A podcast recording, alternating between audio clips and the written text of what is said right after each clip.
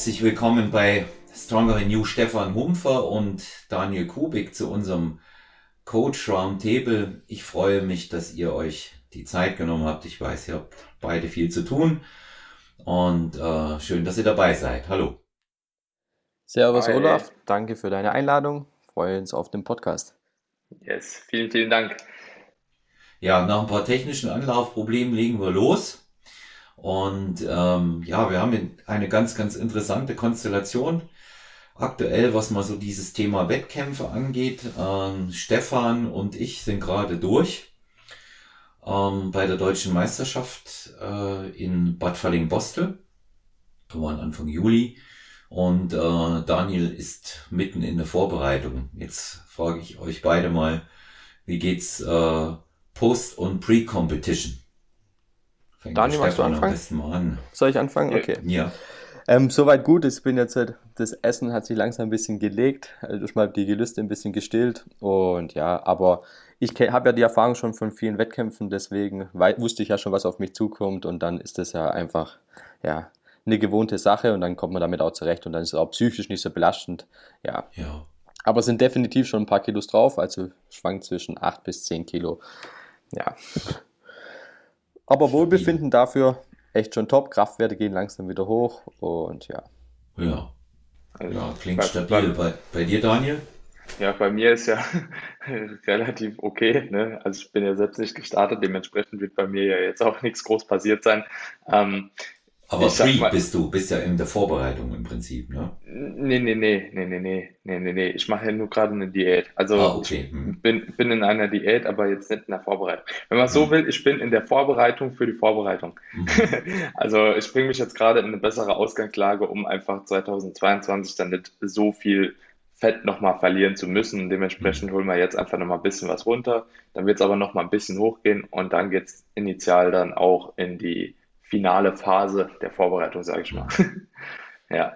Also ich halte das ja für eine ausgezeichnete Strategie, ähm, nicht zu viel, nicht zu schwer in so eine Vorbereitung reinzugehen. Wir hatten ja darüber auch schon mal ähm, gesprochen und ähm, bin eben auch der Meinung, dass es ab einer bestimmten Kilozahl über dem ins Auge gefasste Wettkampfgewicht auch nicht wirklich mehr was bringt. Ja, mhm. auch auch nicht muskulär. Ne? Das, ja. ist, das ist einfach so ein Erfahrungswert bei mir nochmal als älterer Athlet auch nochmal ganz was anderes. Also ich bin jetzt aktuell, bin ich ziemlich exakt zwei Kilo über dem Wettkampfgewicht. Wenn die anderen lachen werden sagen, was hat er gemacht? In der Zeit hat er nichts gegessen, doch hat er. Aber ähm, bei mir ist halt die äh, Geschichte, dass ich natürlich in dieser Triathlon-Vorbereitung stecke. Der steht am 4.9. an und dementsprechend kann ich essen, muss aber auch trainieren auf einer ganz anderen Ebene im Ausdauerbereich und das verlangt mir natürlich auch ähm, einiges ab. Ja, mal, ja du Stefan. verbrennst halt auch deutlich mehr, ne? Ja, logisch, logisch. Du, du, du verbrennst in der, in der Phase deutlich mehr. Ja. Stefan, großen Erfolg gefeiert. Herzlichen Glückwunsch ja. nochmal dazu. Dankeschön, ähm, Dankeschön. Ja, einer, einer der besten, wenn nicht der Beste an dem Tag muss man einfach auch mal sagen. Und top ausgesehen. Was nimmst du denn als, äh, wenn wir mal gleich in unseren Coach Roundtable hier einsteigen, was nimmst du denn als Trainer von so einem Wettkampf mit, wenn du mit deinen Kunden arbeitest? Was ich jetzt persönlich mitnehme, mhm. gut, die Erfahrung, einfach diesen Weg dorthin, ja. die Leute da mitzuziehen, zu begeistern. Also da äh, ziehen meine Kunden automatisch auch mehr mit und ja, es, ich, ich nehme einfach die Ausreden denen weg. Die sehen, ich habe keinerlei Ausreden, ich ziehe 110 Prozent durch und das motiviert die einfach unheimlich und deswegen mache ich das auch echt gerne, die Wettkämpfe. Und ja, ist einfach immer eine interessante Erfahrung. Man lernt sich selber immer besser kennen. Und auch für, also klar, natürlich auch für die Wettkampfathleten nehme ich natürlich meine Erfahrung auch mit. Ich bin den Weg schon gegangen des Öfteren und man lernt immer wieder was Neues dazu. Und ja, das ist einfach ein Mehrwert, ja. Hm. Daniel, bei dir auch so gewesen, als du äh, am Start warst, hinterher? Hast du da viel auf die Kunden übertragen können? Ich rede jetzt mal noch gar nicht davon, was sich möglicherweise für Anfragen ergeben. Da komme ich noch dazu. Ja, also grundsätzlich muss man ja sagen, dass wenn man in so einem Wettkampf mitmacht, das ist schon mal eine erstmal eine initiale Entscheidung, wo viele, viele Entscheidungsfragen vorher getroffen werden müssen. Ähm, ob man überhaupt bereit ist. Also, weil es müssen natürlich ja extern halt auch keine so viel oder ja die externen Stressoren einfach nicht so groß sein. Ähm, ist es vielleicht auch ungünstig, wenn man da im Berufsleben eine ganz, ganz schlimme Phase gerade hat oder auch jetzt äh, beziehungstechnisch, familiär etc. Das sind halt alles so, so Dinge, wo man halt äh, nicht unbedingt eine Wettkampfprep unbedingt einsteigen sollte. Und das ist auch so das Erste, was ich halt meinen Klienten auch irgendwo vermitteln kann, ne? dass ich mhm. mich nur also für einen Wettkampf committe, beziehungsweise dass ich einen Wettkampf antreten möchte, wenn wirklich alles drumherum passt und ich mich halt eben auch voll und ganz auf den Wettkampf konzentrieren kann. Das ist schon mal sehr, sehr wichtig. Ähm, natürlich von der Vorbereitung her ist es sehr, sehr cool. Du kannst äh, die Leute mitziehen, wie der Stefan auch schon gesagt hat. Du kannst die Leute gut begeistern. Ähm, für mich per se mache ich einen Wettkampf nur für mich. Also natürlich hat man gewisse Dinge, die man rausziehen kann, aber wenn ich mich entscheide, einen Wettkampf zu machen, dann bin ich der Grund dafür und nicht irgendwelche anderen ähm, ja, extrinsischen Motivationsgründe, wie äh, ich will unbedingt gewinnen oder ich will mehr Kunden erreichen oder, oder, oder. Ähm, und wenn ich dann gestartet bin, beziehungsweise wenn ich den Weg gegangen bin, dann hast du natürlich jedes Mal Erfahrungen, die du gesammelt hast, die du natürlich dann auch wiederum auf Kunden übertragen kannst, beziehungsweise mit denen du arbeiten kannst. Also jemand, der Bodybuilding-Leute coachen möchte, gut coachen möchte, der muss auf jeden Fall selbst schon gestartet sein. Ansonsten wird er nicht äh, so gut in der Lage sein, wie jemand das schon mal gemacht hat. Unabhängig von der Platzierung. Aber diese Prep und ähm, auch so eine Endhärte oder eine nahezu Endhärte muss jeder mal erreicht haben und wissen, wie schwer es ist, dahin zu kommen und welche Leidenswege man auch dahingehend gehen muss, äh, um überhaupt auch in gewissermaßen Empathie in der Vorbereitung bei anderen aufbringen zu können. Hm. Sehe ich äh, auch wie du hundertprozentig. Ja, ich meine, ja. wünschenswert ist äh, für denjenigen, der es macht und auch als Coach arbeitet, natürlich, dass er eine vordere Platzierung bekommt. Das Thema äh, guter Athlet und guter Coach, guter Coach und guter Athlet, darüber haben wir schon gesprochen, dass das nicht immer eine das andere bedingt. Da kennen wir auch andere Sportarten, äh, in denen es völlig anders ist. Ja, aber es ist völlig richtig, was du sagst. Er muss es gemacht haben, damit er ein Gefühl dafür bekommt und auch weiß, wie es ist, äh, wenn man in das Ganze einsteigt. Was du noch ähm, mit den Rahmenbedingungen extrinsisch sagst, finde ich ähm, ebenso wichtig. Das ist auch so eine, das ist auch so eine Geschichte, äh, die ich den Klientinnen und Klienten dann ähm, auch mal vermitteln muss da kommt, es muss ja nicht immer in einen, in einem Wettkampf auch gipfeln, sondern wenn jemand sagt, ich will auch selber mal äh, für mich sehen, wie ich meine Top-Shape erreichen kann, ja, und da muss auch der Rahmen absolut passen, ja, und äh, wenn ich beruflich viel um die Ohren habe, mich dadurch nicht fokussieren kann, oder wie du sagst, auch privater Stress dort eine Rolle spielt, da kann sich auch keiner rausnehmen. Und ich habe heute Morgen erst ein interessantes Gespräch mit einer Athletin von mir gehabt. Äh, es war quasi eine kleine, eine kleine Intervention, äh, seven weeks out, weil ich gesagt habe, wenn du so weitermachst wie jetzt, wirst du alles, was du dir erarbeitet hast und aufgebaut hast, zerschießen. Ja, weil ich bin auch der Meinung, dass man beispielsweise unmittelbar in der Wettkampfvorbereitung seine ähm, physischen Aktivitäten und Gesamtaktivitäten völlig darauf ausrichten sollte, wenn man sowas macht. Ja, dass das in meisten Fällen für einen äh, temporär überschaubaren Zeitraum nicht mehr so sozial verträglich ist, das wissen wir alle drei. Aber es geht oft einfach nicht anders. Und deswegen äh, kann ich eben äh, nicht noch bestimmte Dinge dann ausprobieren. Jedenfalls laufe ich noch Gefahr, mich zu verletzen und im schlechtesten Fall beeinflusse ich immer meine Regeneration negativ. Das sind alles solche Dinge, die dort, die dort eine Rolle spielen. Ja. Wie, wie, inwieweit haben denn eure äh, Wettkampferfolge, ich weiß es ja tatsächlich und, und wer euch verfolgt bei Instagram weiß das auch, aber inwieweit haben denn eure Wettkampferfolge ähm, euren beruflichen Erfolg als äh, Trainer, als Coaches beeinflusst?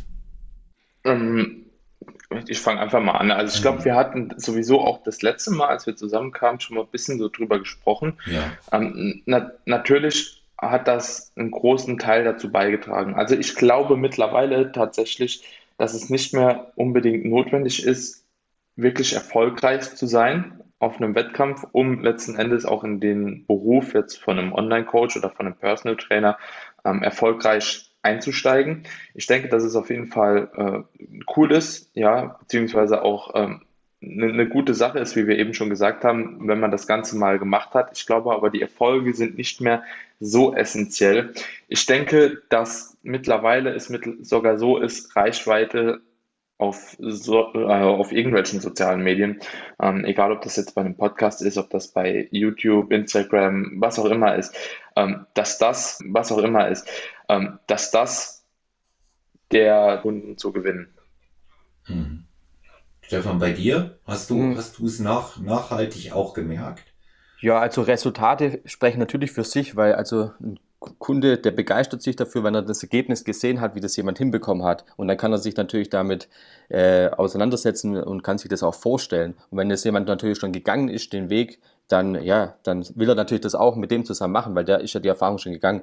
Und das finde ich, das macht schon was aus.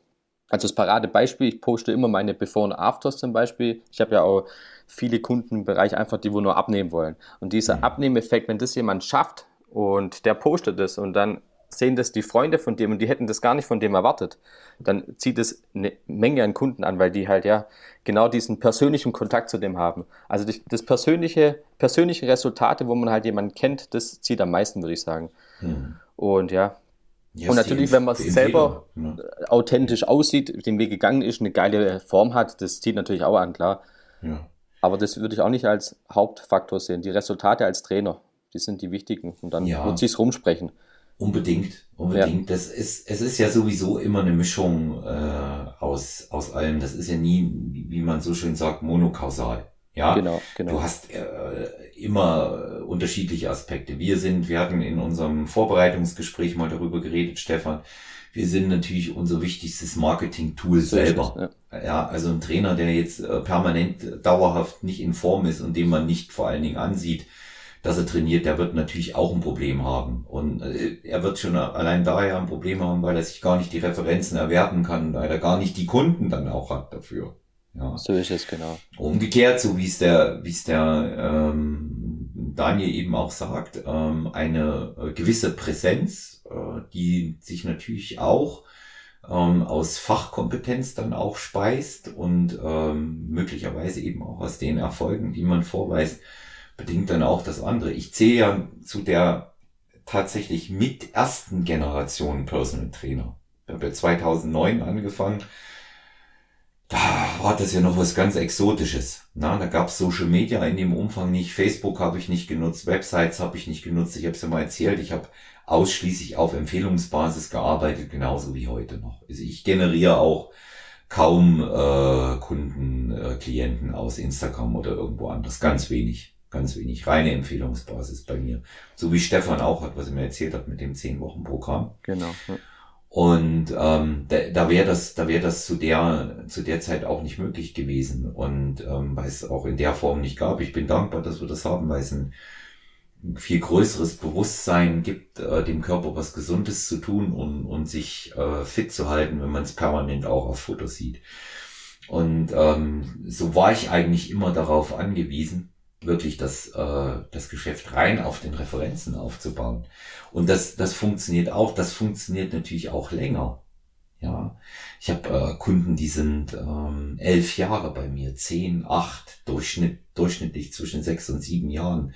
Und ähm, in den seltensten Fällen hören die Klienten und Klientinnen ähm, tatsächlich auch auf mit dem Training, machen mal eine Pause, ja. Aber wenn sie aufhören, dann nur, wenn sie wegziehen. Mhm. Ja.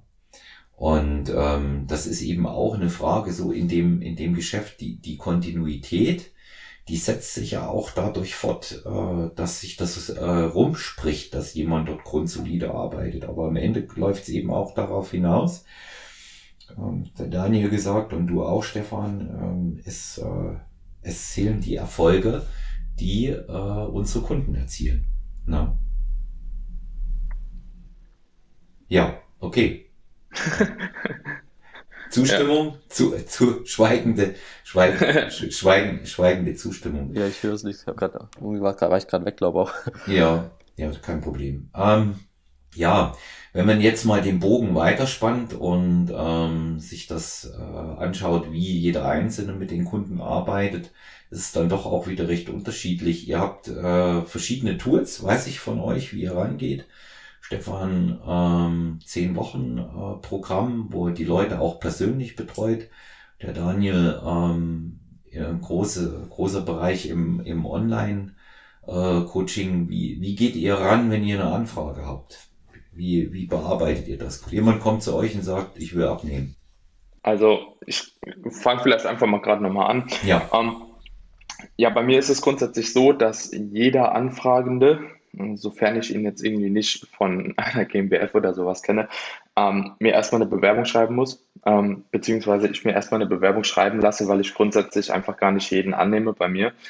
Ähm, das ist einfach so eine so, so, so ein kleiner Vorentscheid für mich, okay, ähm, derjenige, der ist überhaupt schon bereit, mir Daten preiszugeben. Er, und man kann super viel aus der Bewerbung rausnehmen. Also beispielsweise jemand schreibt mir auf Instagram, das ist meistens eigentlich so, Daniel, ähm, wie läuft das mit deinem Coaching ab? Wie sind die Preise?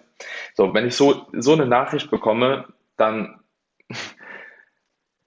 äh, schreibe ich meistens, ich habe schon teilweise zurückgeschrieben, auch wenn es falsch ist, wahrscheinlich zu teuer für dich.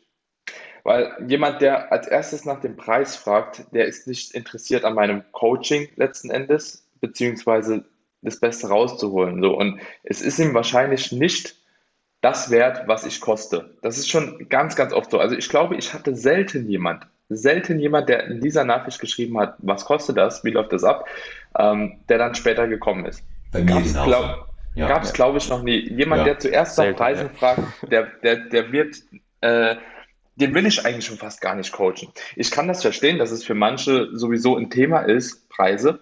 Ähm, auf jeden Fall. Aber wenn es daran scheitert, sage ich mal, dann will man eben nicht das Coaching halt genug. Ähm, ich habe super viel, ich habe 17, ich habe einen 17-Jährigen, der macht zwei Nebenjobs neben der Schule um sich das Coaching zu leisten, beispielsweise. Es gibt immer einen Weg.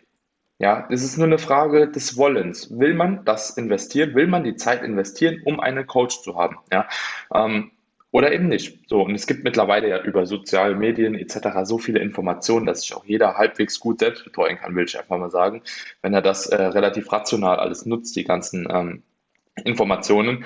Aber so mache ich das erstmal, dass ich mir grundlegend eine kleine Bewerbungs-E-Mail einfach schreiben lasse und die muss auch gar nicht kompliziert sein. Ich schreibe dann rein, ähm, gib mir mal ein paar Infos äh, zu dir, zu deinem Training, zu deiner Ernährung, ähm, ein bisschen was, wie weit du vom Wissensstand bist, eventuell noch ein Formbild oder so, dass ich einfach mal weiß, okay, welche Person fragt da an.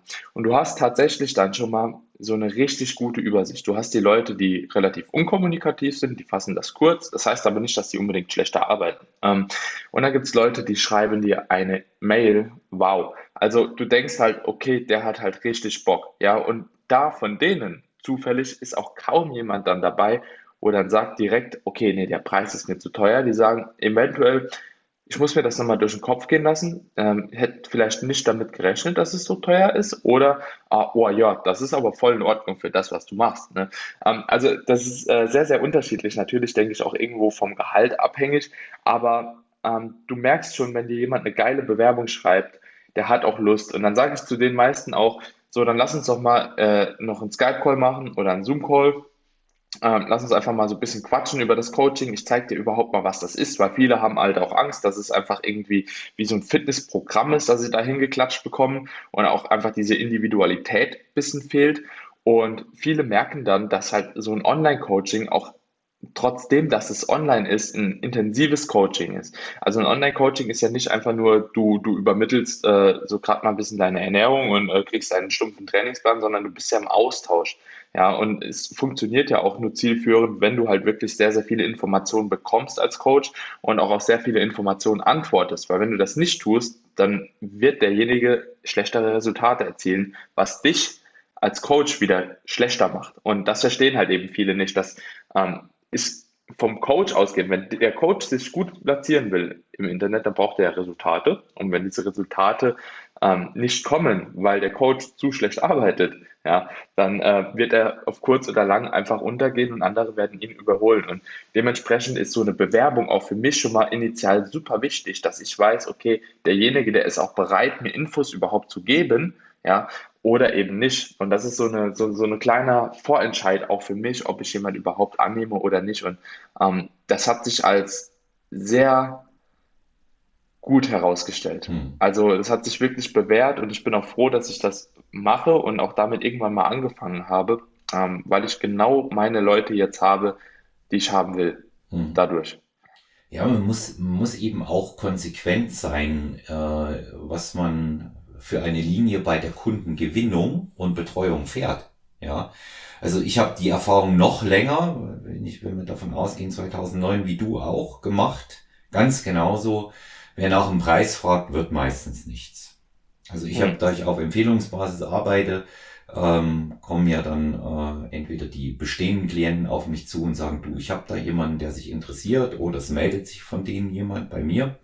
Und grundsätzlich äh, sage ich, ab und an kommt auch mal eine Online-Anfrage, aber relativ selten, vielleicht dann auch mal eine per E-Mail.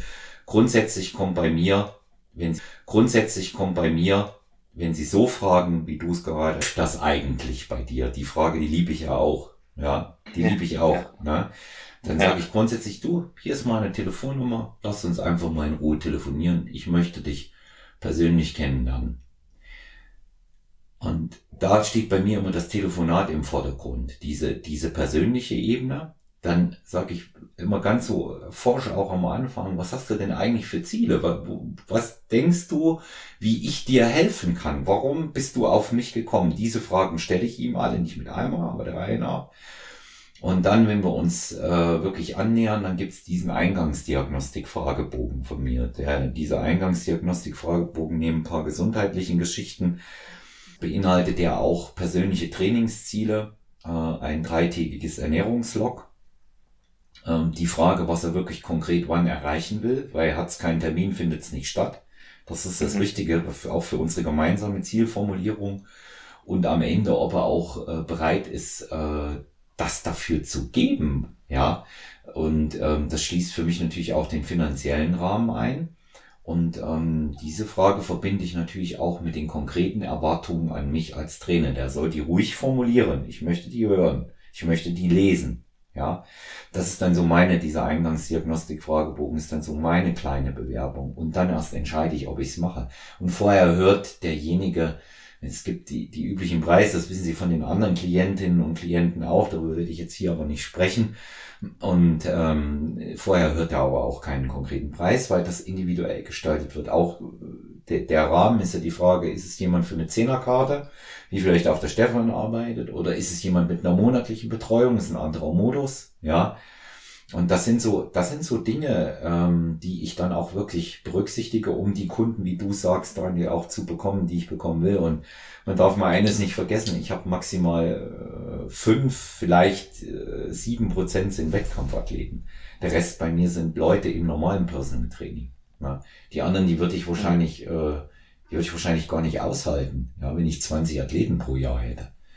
Ja, die, die, das, das würde, das würde mir die Nerven rauben. Ich finde die Leute alle toll und klasse, aber ihr wisst selber, wie es ist, wenn man mit Leuten im Finish in der Diät arbeitet. Die wenigsten sind wirklich stabil emotional.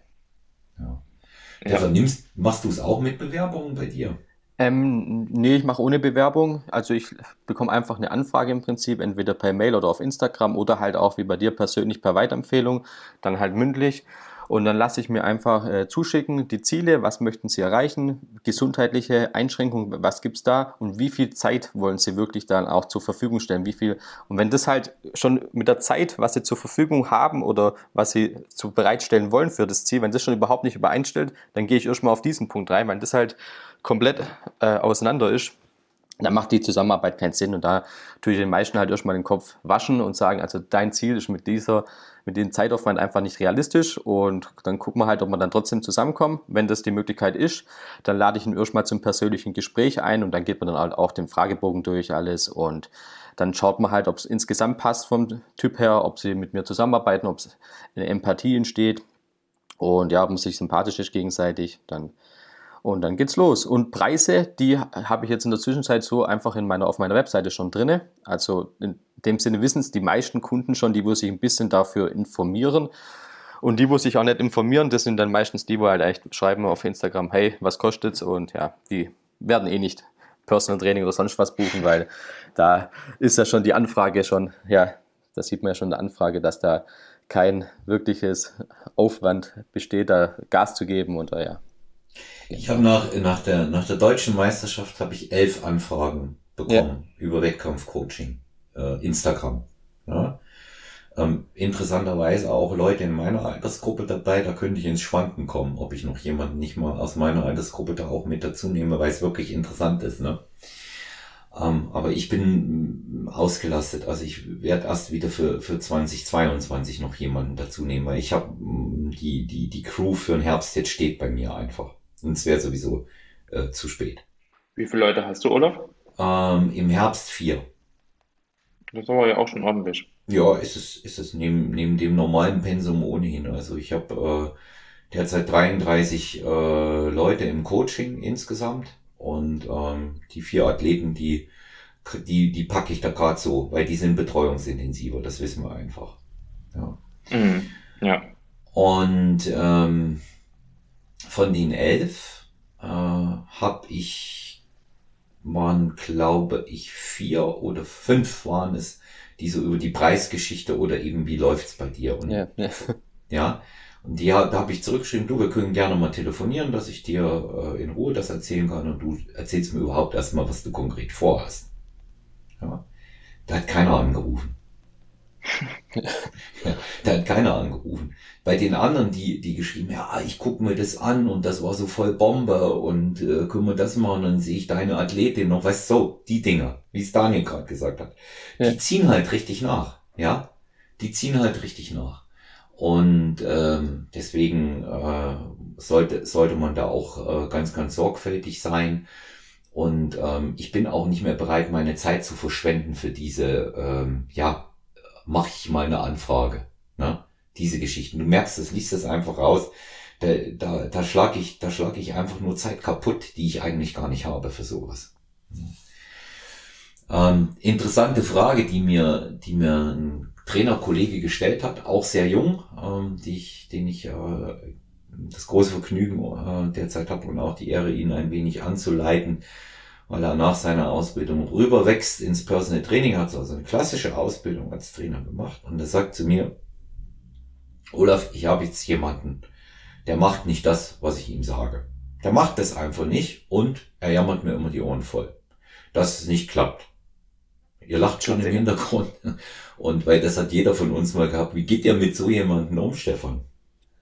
Also, jetzt habe ich ehrlich gesagt, also, dass jemand komplett nicht macht, was ich sage, dann also würde ich halt das Coaching beenden, weil dann macht die Zusammenarbeit ja keinen Sinn. Ja, sagen wir mal nicht halt nochmal persönlich ansprechen, was es liegt, warum man jetzt nicht darauf eingeht, aber ja. Ja, sagen wir, sagen wir mal nicht komplett. Wir, wir machen mal das, äh, nehmen mal das, was viele machen. Sagen wir mal so die kleinen Schummler, die immer mal ein bisschen rumschummeln. Mhm. Ja? Ob es die Trainingseinheit angeht, ob es die Cardio-Einheit angeht, ob es das Essen ist. Die immer mal ein bisschen schummeln, aber sich eigentlich wirklich dann äh, auch durch dieses bisschen und ständig ähm, den Weg zum Erfolg verbauen. Ja, die nehme ich natürlich in einem persönlichen Gespräch zur Seite, gehe das mit denen durch und sag halt, wenn sie das vereinheiten können mit ihrem persönlichen Ziel, dass sie da nicht wirklich näher kommen. Wenn sie dann zufrieden sind mit dem, was sie erreichen, habe ich damit kein Problem. Aber wenn sie natürlich ihre Ziele sehr hoch gesetzt haben und dann immer rumjammern, dass sie das dann auch nicht erreichen, sie kommen nicht wirklich voran, sie treten auf der Stelle, dann muss man halt denen ehrlich sagen, was es liegt und nicht nochmal zu äh, sagen halt, ja, kommt, du musst halt umsetzen, anders funktioniert es. Es gibt keine Abkürzung. Das, das, der Sport ist sehr ehrlich und wenn man Resultate haben will, muss man einfach umsetzen. Da gibt es keine Ausreden und ja, und das muss man dem halt nochmal bewusst machen. Hm. Und wenn es dann halt nicht fruchtet, ja, dann ist ja seine Entscheidung. Also es ist ja sein Körper, sein Ziel. Ja. Mehr als ihn unterstützen, den Inhalt zur Seite geben, ihn dabei zu motivieren, ja, geht ja nicht.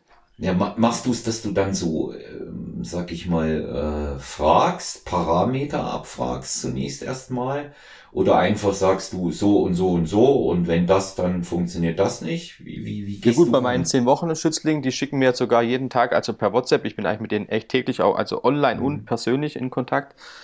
Und die, durch den ständigen Austausch, Feedback, Schritte, Ernährungsumsetzung, die ersten zehn Tage schicken die mir sogar die komplette Ernährung, also was sie gegessen haben, da kriegen sie daraufhin Feedback, was war gut, was war nicht so gut. Deswegen, ja. also da sehe ich immer direkt täglich, was ist passiert, was ist umgesetzt worden, dann kann ich auch täglich darauf eingehen.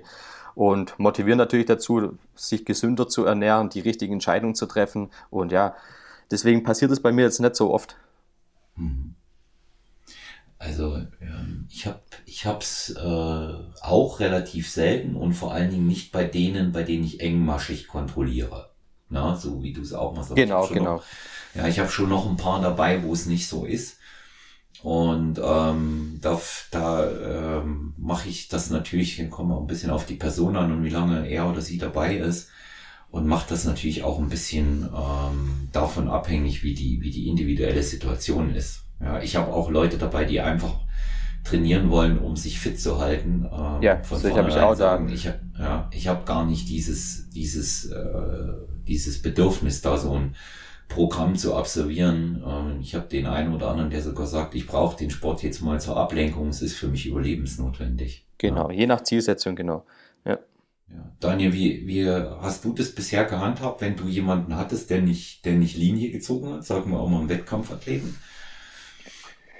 Ja, also ist natürlich ein bisschen schwierig halt als Wettkampfathlet zu sagen, so ich äh, ziehe da nicht mit. Muss man natürlich auch wieder sehr kontextabhängig machen, beziehungsweise man muss natürlich erstmal mit der Person sprechen und mal gucken, okay, in welcher Situation befindet die sich gerade. Ähm, hat es irgendwelche wirklich gravierenden Gründe, beispielsweise in der Familie ist jemand gestorben, beispielsweise äh, Beziehung ist aus, äh, Job verloren und ähm, ja, vielleicht Angst und Bange, einen Job zu verlieren, gerade jetzt auch so in der vergangenen Zeit. Ne? Ähm, das sind natürlich alles so Sachen, da, da, muss man dann irgendwo auch schon ein bisschen Empathie zeigen, ein bisschen einfühlsam sein und vorgehen. Jetzt auch, selbst wenn es so ist, musst du halt gucken, dass du denjenigen trotzdem irgendwo nochmal motiviert bekommst. Und wenn es dann im Rahmen von der Vorbereitung beispielsweise ist und das halt eben über mehrere Wochen nicht klappt und du deinen Zeitplan komplett verlierst, ähm, weil derjenige einfach nicht dieses Commitment hat in dem Moment, da muss man halt eben eventuell sagen, okay, dieses Jahr die Prep ist vielleicht gerade nichts für dich.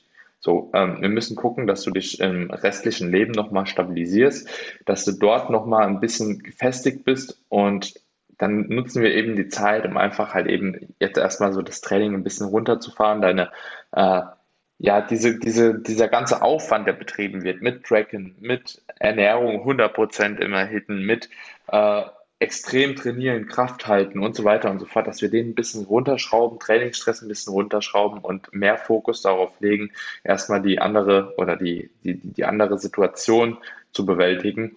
Und man, man hat es öfter, also ich habe Leute auch, die von sich sagen meistens so, wenn ich in deinem Coaching bin, ich möchte das auch genauso nehmen und die gehen dann tatsächlich einfach, beziehungsweise die sagen, Daniel, können wir das mal pausieren, weil gerade ist wirklich was richtig Doofes passiert und ich kann einfach nicht das investieren, was ich gerne würde und was ich möchte auch, ähm, um halt eben das Beste zu erreichen. Ähm, und ich muss sagen, ich hatte bisher drei Leute, die ich rausgeschmissen habe, die mir einfach gesagt haben, so ja, sie schicken Check-ins, sie füllen das aus, es kommt nochmal, es wird nochmal, wo ich dann auch wirklich immer wieder probiert habe. Ich habe jetzt nochmal erklärt, warum das so wichtig für mich ist, dass das ausgefüllt ist und dies und das kam halt nichts und dann irgendwann, äh, ja, nach zwei Monaten habe ich die dann die meisten, also so zwei Monate so die Zeit, wo ich mir das angucke. Und wenn dann einfach nichts kommt, dann ähm, ja, beende ich auch einfach das Coaching, weil, wie gesagt, Resultate sind wichtig für mich. Ähm, und mir macht es auch keinen Spaß, mit jemandem zu arbeiten, der nicht durchzieht, weil ich bin mittlerweile halt in der Luxusposition. Ich denke genauso wie ihr auch, ihr könnt euch aussuchen, mit wem ihr arbeitet.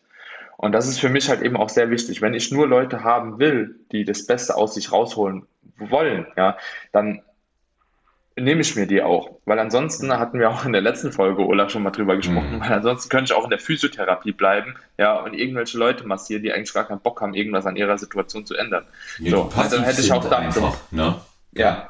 ja. Ähm, genau, und da hätte ich dann auch dort in dem Berufsfeld bleiben können. Aber ich bin ja gewechselt, um halt eben mit Leuten zu arbeiten, die richtig Bock haben. Und wie gesagt, es gibt immer wieder Situationen, die super schlimm sind, die, ähm, die auch einfach ein bisschen mehr Zeit beanspruchen und ein bisschen mehr Empathie beanspruchen. Das ist vollkommen normal. Das hast du, das habe ich, das hat der Stefan, das hat mhm. jeder. Ähm, aber es gibt halt auch einfach diese Faulenzer und die, die bei denen ist der Schmerz noch nicht zu hoch. Ich glaube, da ist es der, der Preis, den sie bezahlen müssen, ist noch zu niedrig, dass es wirklich ja. durchziehen. Ne? Ja, ja, das ist, das ist, das ist der, da, da ist Leidens, der Leidensdruck mitunter nicht groß genug. Vielleicht auch, ähm, ich denke bei dem einen oder anderen, der sich so, ich habe auch einen Klienten, mit dem ich auch befreundet bin und ähm, ja, also der hangelt sich schon durch und nutzt auch unsere Freundschaft aus. Kein Wettkampfathlet, muss ich jetzt extra dazu sagen. Hm. Und da denke ich mir auch immer gerade bei dem, ey, wahrscheinlich bist du für ihn nicht teuer genug. Ja, vielleicht tut das hm. nicht genug weh. Na? Weil wenn man ständig auf der Suche äh, da auch gegebenenfalls nach anderen Reizen ist.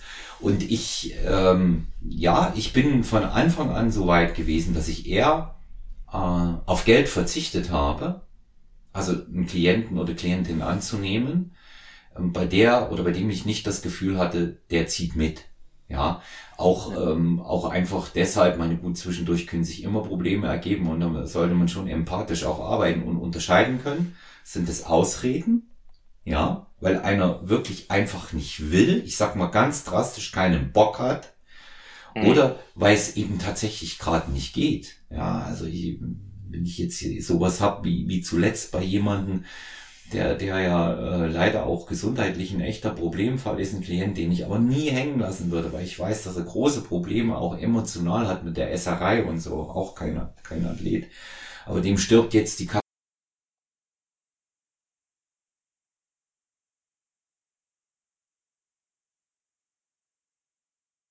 Ja, wie, wie geht man, wie geht man denn nun um, äh, wenn ihr mit, mit, mit Situationen, wenn ihr Leute da habt, ähm, ja, die eigentlich gute Fortschritte machen und ähm, es äh, tatsächlich mit dem Training und der Ernährung auch wirklich sehr gut läuft. Man sagen kann, ähm, das ist eigentlich so eine Sache, die wirklich im Progress ist, wie man es so klassisch formuliert. Und die sind aber trotzdem nicht zufrieden. Die sind mit sich vor allen Dingen nicht zufrieden. Ihnen geht das Ganze nicht schnell genug. Ich meine, das kennen wir alle, dass die Leute das beschleunigen wollen. Wie handhabt ihr das da, Stefan?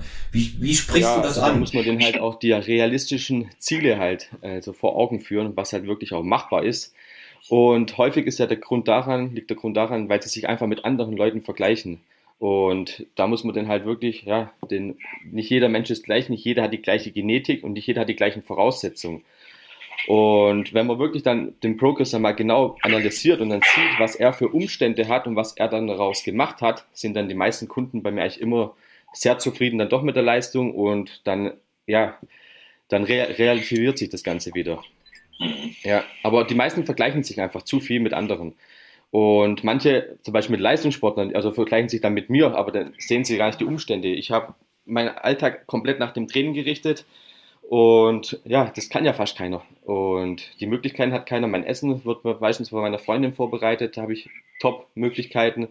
Und die Umstände muss man halt haben. Schlaf achten, die kann ich komplett drauf achten, wie ich halt meinen Tag gestalte. Das hat ja nicht jeder.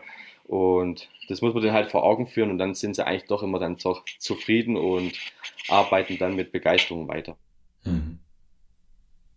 Also Thema Abnehmprogramm. Ich habe ja regelmäßig auch, wie du, Stefan, und wie der Daniel wahrscheinlich auch, Leute, die zunächst mal in einem Abnehmprogramm drin sind. Ich hätte jetzt fast gesagt, simple, simples Abnehmprogramm ist es ja tatsächlich nicht für die, die zugenommen haben. Und da habe ich natürlich auch die Leute, die mir sagen, ähm, sie würden das gern schneller, es müsste schneller gehen, es müsste zügiger sein. Ja, hast du ja ganz oft. Ne?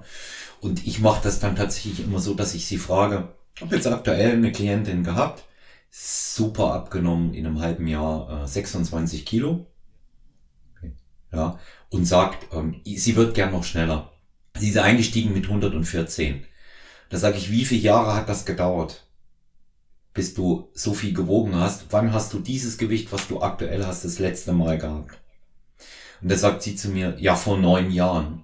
Sag ich, wie schnell ist das jetzt gegangen? Ja. Und ähm, also sechs Monate, fast äh, äh, knapp sieben Monate. Und das ist auch etwas, was man den Leuten mal so vor Augen halten muss. Wettkampfathleten das Gleiche. Wettkampfathletin bei mir, die ziemlich äh, präsent auch in meinen Stories ist und auch bei allen anderen Sachen, die im Herbst ihre ähm, ihren ersten Contest hat, Bikini-Contest bei der GNBF, Jojo Prinz. Und ähm, da eine andere Verhältnismäßigkeit, weniger, dass es schnell genug geht, sondern dass man einen Fokus oben hält und wirklich zum Ende hin einfach keine Scheiße baut.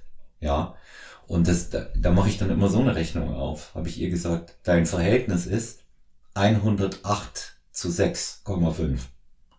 108 absolvierte Wochen bis zu dem Wettkampf bisher, bis zur Wettkampfvorbereitung und nur sechseinhalb Wochen, die du bringen musst.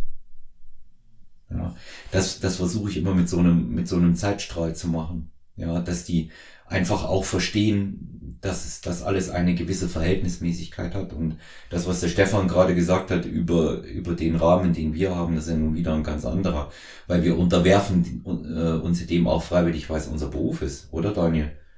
Ja, auf jeden Fall. Also kann ich mit so bestätigen, dass ich sag mal so, es ist unser Beruf irgendwo, aber ich glaube, da bin ich doch mehr Athlet.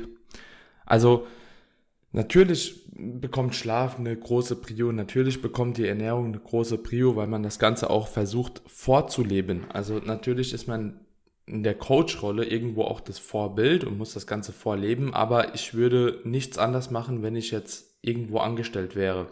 Ich sag mal so, dass der Beruf uns in gewissermaßen ermöglicht, auch vom Schlaf her das Ganze ein bisschen umzustellen und äh, flexibler zu handhaben, das ist natürlich sehr, sehr cool. Also wenn ich halt beispielsweise um äh, elf nicht ins Bett komme, um zwölf ins Bett komme, ja, dann stehe ich nächsten Tag eine Stunde später auf. Das macht dann bei mir nicht wirklich was aus. Aber also das ist ein großer, großer Vorteil, den ich habe. Aber auch damals, als ich jetzt beispielsweise den ganzen Tag unterwegs war, da habe ich auch immer schon Meal Prep gemacht. So, da war das halt genauso. Also ich lebe jetzt nur den Sport etwas anders, etwas flexibler wie vorher, aber trotzdem genauso dedicated, sage ich mal. Mhm. Ähm, und nicht mehr und nicht weniger als früher. So, natürlich lernt man mit der Zeit, was wirklich relevant ist, was eher weniger relevant ist, aber so dieses Fühlen des Sports und dieses Ausleben des Sports, das hatte ich tatsächlich auch schon früher. Also mhm. da hat sich nicht wirklich was geändert bei mir.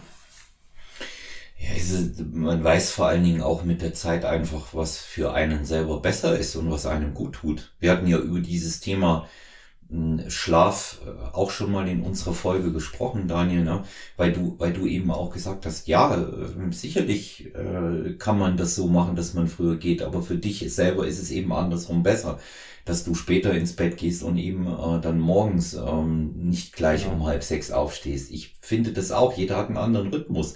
Den muss man auch erkennen. Ich habe mal hier ähm, in den ersten 20 Folgen eine äh, Episode gemacht bei Stronger Venue über Schlaf und Schlafhygiene. Da hatte ich vorher mit einer Psychologin ein sehr, sehr interessantes Gespräch, die leider nicht in, in der Episode dann auch auftreten wollte und ähm, habe sehr viel Information und Material bekommen und äh, es ist einfach so, dass jeder seinen eigenen Modus hat, wie er besser zurechtkommt. Die einen gehen früher schlafen und stehen auch früher auf und dann eben die ähm, andere Version und das muss man auch akzeptieren. Wichtig ist, dass jeder da zu seiner Erholung kommt und das ist auch etwas, was ich dann bei den äh, Klientinnen äh, und Klienten dann auch ähm, unterm, unterm Strich sehe. Ja. Mhm. Und also, äh, ganz witzige Anekdote vielleicht gerade an der Stelle. Ich habe äh, äh, am Wochenende Besuch gehabt von auch zwei Bodybuilding-Profis. Und der eine, der sagte mir, er hat drei Regeln für sich. Erste Regel, er geht nie zweistellig schlafen. Zweite Regel, er steht nie einstellig auf. Und dritte Regel, es gibt keine Termine vor 12.30 Uhr bei ihm. Weil er einfach so nicht leistungsfähig ist und so unterm Schlaf leidet. Aber das kann sich natürlich halt nicht jeder aussuchen. Ne? Das mhm. ist halt irgendwo Luxus, obwohl man auch sagen muss, er hat seinen Beruf geopfert, um jetzt tatsächlich das ausleben zu können. Also er geht nie ne? zweistellig schlafen? Ja. Also immer irgendwo von äh, 0 Uhr bis 9 Uhr, jetzt Quatsch, aber ähm, ich denke so zwischen 0 und 3 Uhr und er mhm. steht halt nie vor 10 auf. Ja gut, wenn das, ja. weißt du, wenn das, wenn das für ihn funktioniert, ist das optimal. ja, dann, dann hat er, dann hat er sein Setting gefunden. Wobei sich auch das mit den Jahren noch ändern kann, ja. Und ich meine, das ist, äh, Daniel, du bist, du bist jetzt wie alt? 25. Ja, und Stefan, du? 29. 29. Also da, da hatte ich auch noch einen anderen Rhythmus. Tatsächlich. Mhm. Vor allen Dingen hast du noch den Rhythmus, dass du morgens länger schlafen kannst. Selbst wenn ich jetzt später ins Bett gehe, ich kann morgens nicht länger schlafen. Ich habe ja das an den Wochenenden, ja, dass ich da durchaus mhm. auch mal länger ähm, liegen bleiben kann. Ich gehe aber halt immer so ähm, 21, 45, spätestens 22 Uhr schlafen. Das ist mein Rhythmus. Brauche ich, fühle ich mich am besten. Habe Jahre gebraucht, ehe ich das jetzt so eingestellt habe. Mhm. Ähm, aber auch an den Wochenenden länger als 7 Uhr, da bin ich wach, dann bin ich ausgeschlafen. Ja. ja. Und ähm, ich habe ich hab das schon auch gemerkt, ähm, dass man in jüngeren Jahren auch mit weniger Schlaf gut auskommt. Ich nenne es jetzt gar nicht mal so sehr Schlaf an sich, sondern Ruhe. Es ist eher die Ruhe, die man auch braucht. Ja, man kommt mit weniger aus. Und ähm, wenn ich hier um 22 Uhr ins Bett gehe, stehe 5.30 Uhr auf, das schlafe ich auch nicht durch. Schon lange nicht mehr. Hm. Und ähm, es ist aber die Ruhe, die ich da habe und äh, mich letztendlich auch ähm, ausruhen kann. Und äh, das ist das, was unterm Strich zählt. Ich will mal, ich will mal noch zu einem anderen, anderen Thema kommen, äh, weil wir hatten es schon auch mal gestriffen. Äh, gebe auch gleich mal äh, den Ball wieder zum Stefan hin. Thema Mindset, Stefan. Wird viel drüber geredet. Ich sage jetzt dazu Einstellung, Motivation. Wir haben es ja ganz äh, am Anfang gehabt und immer wieder zwischenrein. Wie, wie äh, fängst du die Kunden dann immer wieder ein? Wenn du merkst, okay, läuft vielleicht jetzt gerade mal raus, jeder hat eine Schwächephase, auch wir kennen das, ja. Und ähm, da muss, man braucht auch nicht zu sagen, ich habe nie eine Schwächephase. Wir haben vielleicht nie ein Motivationsproblem, ja. Aber ähm, wie, wie fängst du sie ein? Ja, ich, hole sie da ab, wo sie am Prinzip angefangen haben. Und ja. dann verdeutliche ich nochmal die Fortschritte, wo sie in der Zeit gemacht haben. Und zum Beispiel auch gerade mit diesen Before und Afters. Also das typische Beispiel ist, die meisten sagen zu mir, oh, bei mir lohnt sich das Before und After nach diesen zehn Wochen nicht. Und dann machen wir das Bild und dann stelle ich das nebeneinander und dann sehen sie das und sagen, so sah ich vor zehn Wochen aus und das kriegt nochmal so einen Motivationsschub, dass sie dann auch wirklich langfristig am Ball bleiben bei dem Sport. Mhm. Und ja, also meistens ist ja, sind es ja immer die Gründe, man unterschätzt wirklich diese Fortschritte, weil man sich einfach auch täglich sieht und dann einfach nicht diese, ja, die Selbstwahrnehmung dann einfach hat dafür, was mhm. man jetzt wirklich eigentlich geleistet hat. Und dann verdeutliche ich natürlich auch, dass ich zum Beispiel auch mal ein Tief habe. Und in der Tiefphase, wenn ich dann einfach trotzdem weiter Gas gebe im Training, dann kann ich wieder, wenn ich wieder mehr Motivation habe, wieder mehr Lust zum Training, dann die Fortschritte auch mitnehmen. Das wäre zu schade für die Zeit, was wir schon da reingesteckt haben. Und ja, also so gehe ich da eigentlich immer vor mit den Dingen. Also immer die Fortschritte verdeutlichen. Hm. Sag, sagst du denen auch äh, wirklich so, so konkret verbalisiert, wie du es hier sagst. Ich habe auch meine Motivationsprobleme, da war zum Beispiel das und das und dann habe ich es so gemacht. Ja, doch, also das sage ich schon. Also mhm. kommt bei mir zwar echt sehr, sehr selten vor, dass ich mal keinen Bock aufs Training habe. Also das ist echt sehr selten, aber war natürlich auch schon mal, ja. Mhm. Und ja. Ist ja auch so eine, äh, irgendwo immer wieder so eine Kardinalfrage. Jeder Coach, der hier bei Stronger Than You zu Gast ist, den frage ich das ja auch immer, Daniel. Wir hatten auch mal darüber gesprochen, ähm, wie, wie geht man denn mit dieser Frage um, wenn äh, Klientinnen oder Klienten kommen und sagen, äh, was machst du, Daniel oder Olaf oder Stefan, wenn du, wenn ihr ein Motivationsproblem habt? Und ja, eine Standardantwort von mir war früher ja immer, ich habe keins, weil ich auch wirklich keins hab. Ich habe immer Bock aufs Training, ich habe Lust dazu. Ich muss mich da auch nicht dazu überwinden. Ich habe kein Motivationsproblem, höchstens mal ein Zeitproblem. Und ähm, da, ich, das ist aber nicht die Antwort, die die hören wollen, ne, Daniel? Ja, obwohl ich, hm, ist ein bisschen schwierig. Ich muss sagen, so, dass sich das bei mir auch echt geändert hat über die Jahre. Ähm, tatsächlich habe ich mittlerweile mehr Motivationsprobleme selbst. Ähm, ich glaube, das ist sehr, sehr stark abhängig von dem Alltag, den man hat. Beispielsweise, wenn ich weiß, ich habe frei, ich habe Zeit, ich habe ähm, ja einfach den Kopf nicht so voll mit irgendwelchen anderen Dingen, dann habe ich nie Motivationsprobleme. Also dann ist es wirklich so ein Thema, da habe ich keine Motivationsprobleme, weil das Training für mich dann doch obere Prio hat und ich weiß, es steht nichts mehr an, was dem Ganzen eigentlich den Vorrang nehmen würde.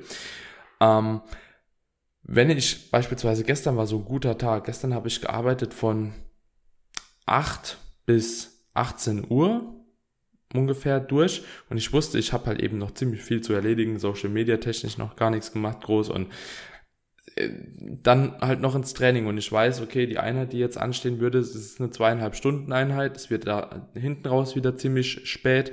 Ich weiß, ich muss trotzdem auch irgendwo Bestleistungen bringen. Und das gibt mir dann auch so ein gewissermaßen einen Druck. Und dieser Druck ist manchmal auch so ein kleines Motivations- oder ein kleiner Motivationskiller. Bin dann gegangen, habe mich warm gemacht, ersten Arbeitssatz gemacht, war so lala, zweiter Arbeitssatz war auf einmal gut und tack war die Motivation da. Also ich denke, Motivation ist auch, ist es manchmal nicht schlimm, keine Motivation zu haben. Man sollte sich eben nur bewusst sein, dass Motivation auch erstmal kommen kann oder sich entfalten kann, wenn gewiss andere Sachen einfach entfliegen. Und dementsprechend ist auch sowas wie ein kleiner Powernap oder auch einfach mal fünf Minuten Meditation, zehn Minuten Meditation, Augen zu machen, in sich gehen, oftmals extrem förderlich, wenn es darum geht, Motivation nochmal zu finden, weil man einfach schafft, sich von anderen Sachen zu trennen, die man vielleicht sonst noch ähm, hat. Und dementsprechend, es kommt immer darauf an, wo die Motivation letzten Endes flöten geht, was der Grund dafür ist, dass die Motivation flöten geht. Und ich sag mal so, es ist auch grundsätzlich nicht schlimm, dass Motivation nicht dauerhaft präsent ist. So, ähm, wichtig ist mehr dann, dass statt die Motivation, der Ehrgeiz und der Wille das Ganze dann übernehmen, wenn die Motivation mal schwächelt. Hm. Routine. Ja. Routine, und die Routine. Routine und Struktur. Und ähm, äh, eine von mir ähm, sehr verehrte Speakerin und, und auch äh, Profilerin Susanne Krieger-Langner, kennt ihr vielleicht auch. Da habe ich mal zwei Podcasts gehört. Ja, ja, die ist ziemlich, die ist ziemlich straight von ihr ist so ähm, ein Zitat, das ich ganz besonders mag und das ist, äh, Disziplin bedeutet es auch dann durchzuziehen, wenn es weh tut. Das ist ein entscheidendes Überlebensinstrument. Und ähm, so, so sehe ich das auch. Also wenn es jetzt wirklich mal so ist, ein Motivationsproblem nicht. Bei mir ist es eher so, jetzt lacht nicht, aber ich glaube auch, weil ich älter bin, dass ich eher mal ein bisschen kaputter bin und eher, eher daher ein bisschen schwächle. Und wenn ich dann da bin, geht's mir wie dir. Ich bin da und es geht gut dann. Ne? Es läuft dann. Daniel. Dann bin ich, dann bin oft, ich im Training. Oft, oft oftmals, ja. halt auch ja. nicht immer, ne, muss man halt auch ganz klar ja. sagen. Also es gibt einfach Einheiten, die laufen auch schlechter wie andere, aber die gehören halt genauso dazu wie die guten Einheiten. Und ich denke immer so, ohne, ohne ein Tief kann es auch kein Hoch geben. So, und ich nehme das halt mit, wie es ist. Ne? Es kann mir dann schon mal auch den Tag versauen, muss ich ganz ehrlich sagen, wenn ich dann halt eben beispielsweise beim Deadlift 180 auf 10 oder so machen will und es gehen halt nur sieben an dem Tag und ich denke mir so, hä, wie kann das denn sein? Die Muskulatur ist doch da, aber ja, es ist halt nicht jeder Tag wie der andere und dafür kommt halt auch wieder ein Tag, wo du wahrscheinlich mehr machen wirst und dann ist das auch in Ordnung. Hm. Ja, und du lernst ja halt auch nur von den von den negativen Erfahrungen in dem Moment. Ja, sonst bringt, sonst, sonst nimmst nichts mit. Wenn es jedes Mal klappt und jedes Mal mehr wird und du nicht weißt, ähm, was gegebenenfalls noch verbesserungswürdig ist, da hast du auch da hast du auch keinen äh, Lerneffekt. Ne? Stefan, ja, wann bist du am stärksten? Wann ich am stärksten bin im Training jetzt, mhm. zu welcher Uhrzeit? Mhm. Also wann auch am stärksten motiviert? Am stärksten motiviert? Boah, mhm. also so genau einen Zeitpunkt kann ich dann jetzt nicht sagen. Mhm.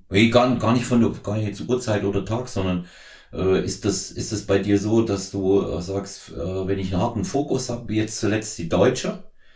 Ja, ja klar, das motiviert natürlich nochmal mehr, klar. Ja, also wenn man ein klares Ziel vor Augen hat, wo die Reise hingehen soll am Ende, dann kann man das Bild ja auch immer rausholen, wenn man gerade mal zum Beispiel ja ein kleines Kraftproblem hat oder Energielosigkeit jetzt so durch eine Diät hat, dann treibt es natürlich einen an. Ja, aber sonst gibt es da jetzt ja eigentlich keine Phase. Also Bock aufs Training habe ich zu 95 Prozent immer. Das, ja, da habe ich, hab ich mir den Job auch ausgesucht und ja, wäre auch komisch, wenn es ja nicht so wäre. Ja, ja ich, ich kenne tatsächlich auch ein paar Leute, die nur wenige, aber die als Trainerinnen oder Trainer arbeiten und äh, das eigentlich gar nicht mögen, auch das Training nicht. Du siehst denen das auch an, ja. Du siehst denen das auch an. Also ich bin, ich bin da sowieso immer, immer wieder überrascht, äh, ähm, dass bei denen trotzdem, ich sage immer, trotz mangelnder Leidenschaft für das, was sie tun, das Geschäft läuft. Ja ähm, das, das ist etwas, das ist etwas, was mich ähm, tatsächlich dann äh, auch immer wieder so äh, ins Überleben bringt, Überlegen bringt, wie, wie sowas, wie das dann gehen kann. Ja, bei mir übrigens ähnlich, ja. Also ähm, härtester Fokus ist äh, bei mir immer dann da Motivation und ich bin am stärksten, wenn ich klares Ziel habe. Wenn ich weiß, das und das ähm, steht jetzt auch an. Ich habe das ja zuletzt gemerkt. Wisst ihr, bei, bei mir war die Zeit knapp bemessen mit den fünf Wochen für die Vorbereitung. Auch wenn die grundlegende Form vorher passte, sag ich mal, sind fünf Wochen trotzdem auch erstmal runterzureißen und irgendwie hinzukriegen. Na? Und ähm, wenn du nur fünf Wochen Zeit hast, hast halt ähm, auch äh, die Wahrscheinlichkeit, äh, Fehler ausgleichen zu können, ist dann nicht mehr so groß. Ja? Und ähm, da habe ich mich auch in der, in der Phase besonders konzentriert. Ich war selber überrascht, wie stark ich mich da nochmal ähm, noch mehr disziplinieren und fokussieren konnte. Ich habe es tatsächlich gar nicht für möglich gehalten, ähm, aber es ging. Es ging tatsächlich. Ja. Ja, ein kleines Motivationsproblem hatte ich zum Beispiel, wo wir jetzt bei der Wettkampfvorbereitung waren jetzt von diesem Jahr, als die IMBA in Holland abgesagt worden ist. Da habe ich dann auch mit dem Daniel geschrieben. Ja, weil ich da halt Angst hatte, dass halt die Deutsche auch abgesagt wird und dann dachte ich nachher, gehe ich das Risiko ein, dass ich noch ein bisschen Ende der Prep wieder Muskelmasse verliere und nachher findet gar kein Wettkampf statt, dann würde ich mir so einen Arsch beißen. Meine ganze Zeit jetzt die letzten Jahre so ein bisschen, ja.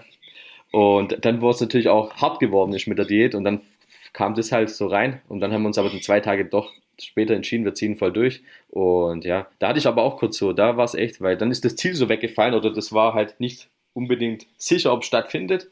Und ja, aber das haben wir dann doch gut gemeistert. Ja.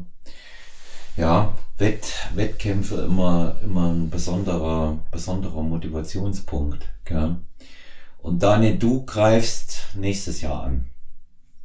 Bei mir wird es nächstes Jahr nochmal soweit sein, genau. Mhm. Hast du schon konkrete Pläne, was du, was du dir vornimmst äh, für, eine, für eine Reihe, was du für Wettkämpfe machen willst? Früher, Herbst, was wird bei dir sein? Ja, ich habe schon einiges im Visier, aber ich muss sagen, ich gucke mir das jetzt erstmal an, wie es dieses Jahr laufen wird. Ne? Also dieses Jahr, na, naja, ich sag, sagen wir so, ich werde auf jeden Fall die Herbstsaison mitnehmen. Mhm. Nicht die Frühjahrssaison, die kommt für mich eher nicht in Frage, weil ich irgendwo auf eine Profi-WM starten möchte. Und die ist halt meistens, also zumindest in dem Verband, in dem ich starten möchte, eher im Herbst. Und ich muss mich sogar auch noch qualifizieren. Also mhm. ich muss erst die WMBF Germany machen, weil ich gerne die WMBF Pro Card hätte irgendwo. Ob das äh, ein erreichbares Ziel ist, das weiß ich Status quo noch gar nicht.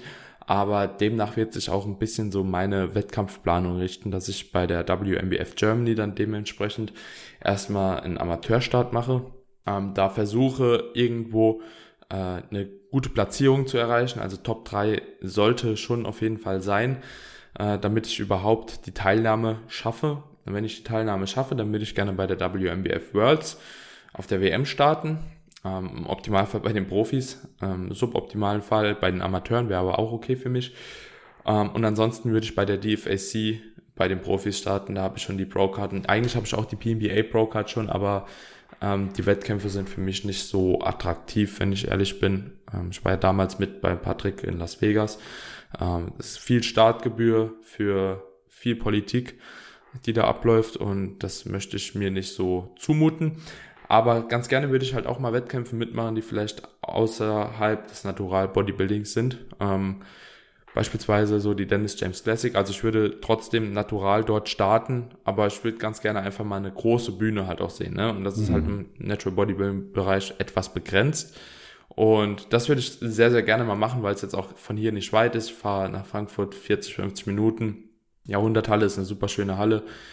Und eventuell, wenn es eine GmbF geben würde, ich habe ja auch äh, noch keinen Gesamtsieg gemacht, könnte man auch mal überlegen, ob ich nochmal bei der GmbF starte und das Ganze nochmal probiere. Aber das wäre, wenn ich dort starten würde, tatsächlich zweitrangig. Also ich würde nicht mit Best, Bestform auf die GmbF hinarbeiten wollen. Mhm. Wobei es da ja nochmal diesen, diesen Start in, in diese Startmöglichkeit in dieser Pro Division gäbe, die meinst du, oder? Oder wenn, äh, wenn, wenn, wenn es eine geben würde, ja. dann würde ich natürlich sehr gerne in der Pro Division starten, ja. Ist, wenn ist es ja, keine gibt, dann ja. ja. muss ich halt die normale nochmal zwangsläufig mitmachen. Ja. Aber ja. wenn, wenn äh, WNBF ansteht, das ist ja hier in München, ne? Da, das ist in München, genau. Ja, dann gebe ich, gebe ich dir hiermit die Zusage, dass du dein Trainingslager bei mir aufschlagen darfst. Ja. Perfekt. Kannst du zu mir, kannst du zu mir kommen und äh, kannst hier ins, äh, kannst hier im Küchen- und Übernachtungscenter Stronger Than You und dann begleiten wir das Ganze ein bisschen und kannst auch äh, kannst auch in dem Gym äh, trainieren, wo wir wo ich eingemietet bin und das das Angebot gilt, da kann man das mal verfolgen, da wäre ich gespannt. Ja, WNBF macht äh, ganz äh, vor allen Dingen internationale ganz schöne Wettkämpfe, weiß ich. Ja, ein schöner Rahmen, den die den die da bieten, wobei der Verband in Deutschland selber ähm, noch nicht so groß ist, aber international eben deutlich mehr. Ja. Und ja, also ganz, äh, ganz interessante Geschichte. Diese DFAC ist ja auch sehr, ähm, hattest du mir ja auch nochmal erzählt, im privaten Rahmen ist ja auch sehr groß, sehr bekannt, ne? die ja nun auch viel eigentlich machen für ihre Leute. Gell? Ja, obwohl man da auch sagen muss, die sind halt alle sehr klein. Ne? Also das ist jetzt alles nichts Großes und man, man muss schauen, wie, wie das ist. Ne? Also der Sepp, der war jetzt beispielsweise bei der DFAC mal, ähm, der Patrick, wie gesagt, bei der PNBA, bei der WMWF waren auch schon ein paar, Pascal Haag oder so. Und die berichten halt alle grundsätzlich differenzierte Sachen von Wettkampf zu Wettkampf. Ne? Also WMBF sollte sehr, sehr lange gewesen sein, relativ unorganisiert dementsprechend auch bei der WM, ähm, weil ultimativ viele Klassen waren und alles auch an einem Tag war. Das ging dann irgendwie die Show bis drei Uhr nachts oder so. Ähm, die DFAC, die ist ein bisschen kleiner und dementsprechend auch organisierter, aber da ist halt eben die Halle nicht so beeindruckend und so weiter und so fort. Und ähm, wie gesagt, bei der, bei der PNBA, INBA, ähm, bei dem Mr. Olympia in Las Vegas, mhm. da war es so, dass die Halle einfach ohne Bühnenlicht quasi war ähm, und das war einfach schlecht. Also, ja, es, es kommt ein bisschen drauf an, wo man starten möchte, denke ich. Ähm, man muss das alles selbst mal probieren. Und ich denke, wir sind halt eben sehr, sehr, sehr, sehr gut aufgestellt schon durch die GmbF. Mhm. Also so, wir sind halt äh, sehr verwöhnt. Natural Bodybuilding in Deutschland ist schon sehr weit voraus. Ja. Ähm, man muss das alles selbst mal probieren. Und ich denke, wir sind halt eben sehr, sehr, sehr, sehr gut aufgestellt ja. schon durch die GmbF. Also ja. wir sind halt äh, sehr verwöhnt. Natural Bodybuilding in Deutschland ist schon sehr weit voraus. Hm. Ja, das, das muss, das muss man eben auch sagen, was die, was die Organisation der Wettkämpfe letztendlich angeht. Ja. Und ja. ähm, da, äh, da bin ich einfach auch der Meinung, ähm, das ist eine, das ist eine sehr, sehr gute Geschichte, so wie wir es hier organisiert haben. Und ähm, ja, und äh, da, das ist das ist schon auch beispielhaft, ja. Ich meine, wenn ja. jetzt noch diese Verfeinerung in der Organisation mit äh, möglicherweise ähm, auf zwei Tage dann kommt, dann haben wir natürlich äh, absoluten äh, tollen Break auch voraus, ja. Und ähm, scheint so zu bleiben, zumindest haben wir es jetzt bei der internationalen dann im Oktober so. Und äh, ja, schauen wir mal, was wird. Aber ich denke, vieles, vieles von dem ist ähm, schlicht und ergreifend auch äh, generell davon abhängig, wie sich das, wie sich das alles entwickeln wird im Zusammenhang mit Covid-19. Ja.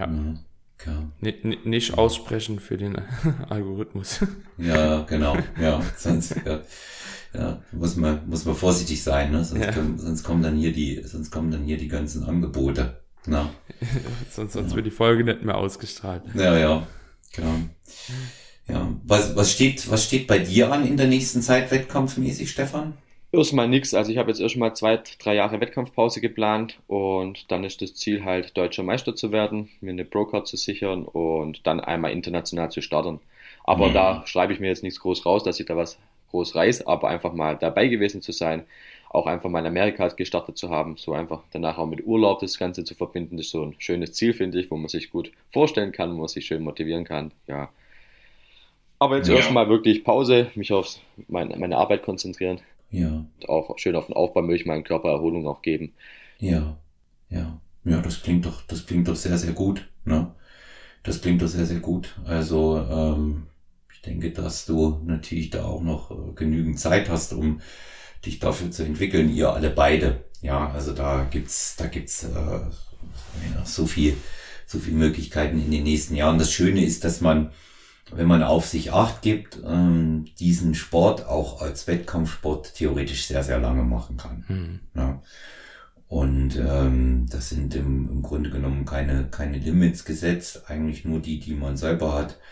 Meine Entscheidung, die ich dazu äh, getroffen habe, ähm, war einfach, dass ich gesagt habe, nee, wenn ich das, wenn ich die Top 3 knacke, dann ist das ein schöner Abschluss für mich. Und ähm, das, das ist einfach auch so eine, so eine Gefühlssache, ja, wo ich auch gesagt habe, habe ich auch gemerkt, nee, jetzt ist auch gut. Mhm. Ja gibt auch genügend, die weitermachen mit 55, 56, 60, die meinen allerhöchsten Respekt haben und noch eine äh, Wahnsinnsform, ein Wahnsinnsbrett bringen, aber ähm, ich zähle ich zähle mich da dann nicht mehr dazu. Ich, das ist auch der Punkt, dass ich nicht weiß, wo ich noch ansetzen soll für Verbesserungen. Mhm. Und ich wachse nicht unbegrenzt weiter. Das ist auch Schmarrn, das zu denken weil ähm, man kann davon ausgehen, dass mit 53 sicherlich äh, der Zenit mal überschritten ist und das genetische Limit sowieso. Hm. Ja. ja. Ich sag mal so, man kann ja auch gehen, wenn es am schönsten ist. Ja, also, nicht, nicht wenn es dann so ist hier, ähm, Daniel, es sieht albern aus, wenn man in der, in der im Posing Slip da oben steht. Ne? Ja, ja. also ich finde auch, das sollte ja. man sich auf jeden Fall ähm, vorenthalten. Also, ja. das muss, muss einfach nicht sein, weil das ja auch selbst irgendwo, glaube ich, dann langfristig zu einer Enttäuschung führt, weil man sich das Ganze ja wahrscheinlich nicht so vorstellt, ne? Ja. Ja, das denke das denk ich eben auch. Und ähm, wird gegebenenfalls wird's immer schlechter, weil man immer versucht und versucht und versucht. Ja. ja. ja. Und ähm, das ist, das ist eben dann auch immer so ein Punkt. Ne? das ist dann eben auch immer so ein Punkt. Und äh, ja, ich, äh, ich habe ja auch für mich da entschieden, äh, das ist eigentlich so ein ganz guter Abschluss, wenn der Triathlon jetzt stattfindet. Schon wieder äh, am Kippen, die ganze Geschichte, was ich gerade aktuell gehört habe, äh, wackelt auch die Veranstaltung am vierten. Und ähm, bin schon dabei, eine Ausweichveranstaltung zu suchen das ist aber auch nicht so willfährig mit der Vorbereitung, dass man das einfach mal aus der Hüfte schießt. Ich kann das ähm, A nicht unendlich ausdehnen und äh, B auch nicht äh, von der von der Distanz oder den Streckenprofilen da wechseln. Mhm. Ich habe mich jetzt äh, da auf was äh, auch konzentriert, was ich denke, ich gut machbar hinkriege, ohne stehen zu bleiben und ohne äh, vor Ort möglicherweise zu versterben und äh, weil, weil es einfach anstrengend ist und äh, ja, das, da darf man jetzt ganz gespannt sein. Mhm. Ja, ne? da darf man ganz gespannt sein. Ja, Ärgerlich. Jo. Aber muss man nehmen, wie es kommt. Ich habe mir ähm, da in der Zwischenzeit abgewöhnt, zu große, zu feste Pläne zu machen. Ähm, ist alles so im Wandel. Mhm. Ja. Ganze, ganze Zeit und man kann eigentlich nur eins tun und das ist ähm, sich äh, bestmöglich darauf einstellen, ähm, dass man nichts planen kann so richtig. Mhm. Ja. Und ich hoffe, ich hoffe halt, dass es irgendwo im nächsten Jahr dann äh, wieder besser wird. Das muss es ja einfach auch. Ja. Ja, ja. Muss ja, sollte ja, wird es fraglich. ja, ja. Es, es wird, es wird immer, ähm, es wird immer so ein Knackpunkt mhm. sein. Okay? Mhm. Es wird immer so ein Knackpunkt sein und ähm, deswegen ähm, bin ich auch ähm, so, dass ich mir denke, guck, was geht ich glaube, das Wichtigste ist, dass wir in allererster Linie trainieren können, ja, dass wir unserer Arbeit nachgehen können und ähm, dass wir eben auch wieder die Dinge machen können, die uns Spaß machen. Ja. Ja. Und das sollte eigentlich und bei uns ja gegeben sein zum machen. Glück, ne? Ja. Dürfen wir uns ja auch glücklich schätzen. Das denke ich auch. Da haben wir schon, da haben wir schon mit unserer ähm, Berufswahl großes Glück. Ja. ja. Ja, Zielgerade. Ich überlasse jeden von euch äh, nochmal das Schlusswort. Thema Coaching, Wettkämpfe, was ihr gerne noch auch sagen äh, möchtet. Der Stefan hat sowieso noch was ähm, bezüglich einer äh, Eigenkreation, die ihr am Start habt. Teufels, hilf mir Stefan. Teufelskraft, ja. Ja, Teufelskraft. Sag gleich mal was dazu. Vielleicht dein Schlusswort. Ja, wir haben ein kleines und feines Supplement Unternehmen mit einem Kumpel zusammen gemacht. Also war eigentlich der Grund damals, weil bei meinem Sponsor damals immer die Sachen ausverkauft waren und dann ging mir das so auf den Keks, weil meine Kunden das unbedingt haben wollten. Und dann habe ich teilweise immer für die mitbestellt und ich habe aber auch keine Zeit, dass ich mich zwei Stunden irgendwo einlogge und dann die Server abstürzen. Und aufgrund dessen haben wir dann gesagt, komm, wir machen das jetzt selber. Wir nehmen einfach nur die wichtigsten Supplements, was wir halt, was ich halt für sinnvoll halte und empfehlen würde.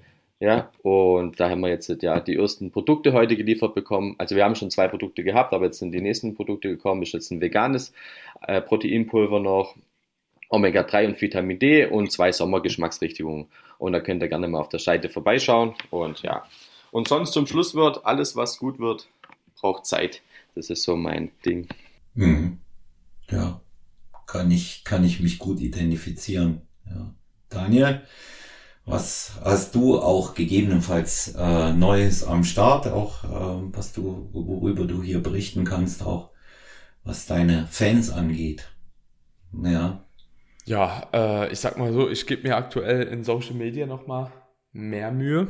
Also, was heißt, ich gebe mir immer Mühe, aber ich investiere mehr Zeit ähm, in YouTube in meine Podcasts aktuell noch mal ein bisschen am Umstrukturieren. Gehe primär jetzt auf Bodybuilding und Coaching Content und habe mich da so ein bisschen manifestiert.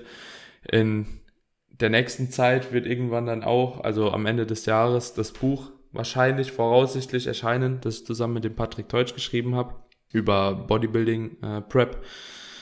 Ähm, da freue ich mich auch. Da sind wir jetzt in den Endzügen der äh, Schreibarbeiten und dann geht's an die Korrektur und dann an das Design. Da freue ich mich auf jeden Fall auch schon drauf. Ist aber jetzt Status Quo noch nicht raus, wird es dann als E-Book geben. Und ja, das ist eigentlich so alles, was bei mir Status Quo passiert. Freue mich jetzt äh, aber auch prinzipiell sehr auf die Wettkämpfe, die jetzt im Herbst stattfinden werden. Und da ist natürlich auch in gewissermaßen ein großer Fokus drauf, weil wir jetzt auch sechs Leute sind. Und ich da auch organisatorisch ein bisschen was machen muss. Airbnbs, Farbe, ähm, Unterkünfte, Anreise und so weiter und so fort. Auch ein bisschen den Leuten dann unter die Arme greifen möchte. Da auch dann natürlich nochmal viel ist mit Fliegen und so weiter. Und dementsprechend, ja, zieht sich das alles gerade so ein bisschen her, aber ist eh geil. Also ich freue mich da einfach auch drauf auf die Zeit. War jetzt im Juli schon mhm. cool und wird jetzt auch auf jeden Fall nochmal cool werden. Hm. Ja, also ich würde mich tatsächlich auch freuen, wenn wir in der Runde bei Gelegenheit nochmal zusammenkommen, nachdem wir nämlich angekündigt hatten, dass die Folge kommen wird. Man konnte es ja auf Instagram schon ähm, auch sehen, haben mich einige angeschrieben und gefragt, ob es ein QA ist. Und da sage ich der jetzt noch nicht, aber es ist tatsächlich der Wunsch, war ja auch schon mal Daniel, als du bei mir warst, an mich herangetragen worden, zu einem äh, QA. Und ähm, da würde ich euch auch ganz herzlich einladen, wenn ihr Lust habt. Vielleicht so ganz, äh, äh, sagen wir mal, in den September rein, noch bevor die Wettkampfsaison losgeht. Ich sammle das schon mal ein. Ihr könnt ja auch auf euren Kanälen äh, den äh, QA gerne ankündigen bei Stronger Than You und ähm, ich mache das dann äh, auch nochmal. Ich habe sowieso schon die ersten Fragen auch gesammelt und wird ganz interessant ganz viele Fragen an euch, äh, an, an Stefans äh, Wettkampfvorbereitung, auch was der Daniel aktuell so vorhat. Und ein bisschen was habe ich äh, gestreift jetzt bereits. Und ähm, ja, das Ganze, ähm, denke ich, äh, sollten wir mal ins Auge fassen. Seid ihr dabei? Also ich wäre dabei, definitiv. Gr grundsätzlich eh immer gerne. Muss, äh, muss halt gucken, ja. so August, September ist bei mir tatsächlich bis Mitte Oktober übel voll. Faktorzeit. Faktorzeit, ja, weil ich mache eigentlich auch keine Fremdpodcasts ja. aktuell mehr, weil ich es einfach nicht mehr auf die Kette krieg. hm. Ähm, wir gucken. Ja. Vielleicht findet sich ein geiler Termin, ja. äh, dass wir die Folge auf jeden Fall machen. Irgendwann safe. Also da bin ich grundsätzlich dabei. Ist jetzt halt nur wegen den Wettkämpfen bald ein bisschen schwierig, weil ich auf vier Stück auch vor Ort sein möchte. ANBF, GNBF, mhm. WNBF und UKDFBA. Dementsprechend auch viel mit Reisen unterwegs. Kein Mikro dabei. Ähm, viele Peak Week Pläne schreiben noch zusätzlich. Das wird, ja. wird spannend. ja. Ja, das, das auf jeden ja. Fall. Also ich habe ja auch die äh, Wettkampfvorbereitung mit Athletinnen und Athleten für den Herbst. Ja. Und ähm, ich habe drei ähm, Damen am mhm. Start, zwei Bikini, einmal Miss Physik und dann äh, den Tobi Rehage im Männer Bodybuilding und erstmals in der Masters. Mhm. Und ähm, schon im Vorlauf fürs nächste Jahr begonnen jetzt auch äh, Athleten für die äh, nächste Saison dann auch mit reinzunehmen. Und ähm, das muss man zeitlich sehen. Ich habe es jetzt mal ähm, in meine Wiedervorlage getan und werde denen auch schreiben, die sich hier bereits dafür äh, interessiert haben oder angefragt haben, dass es sowas im Bälde geben wird.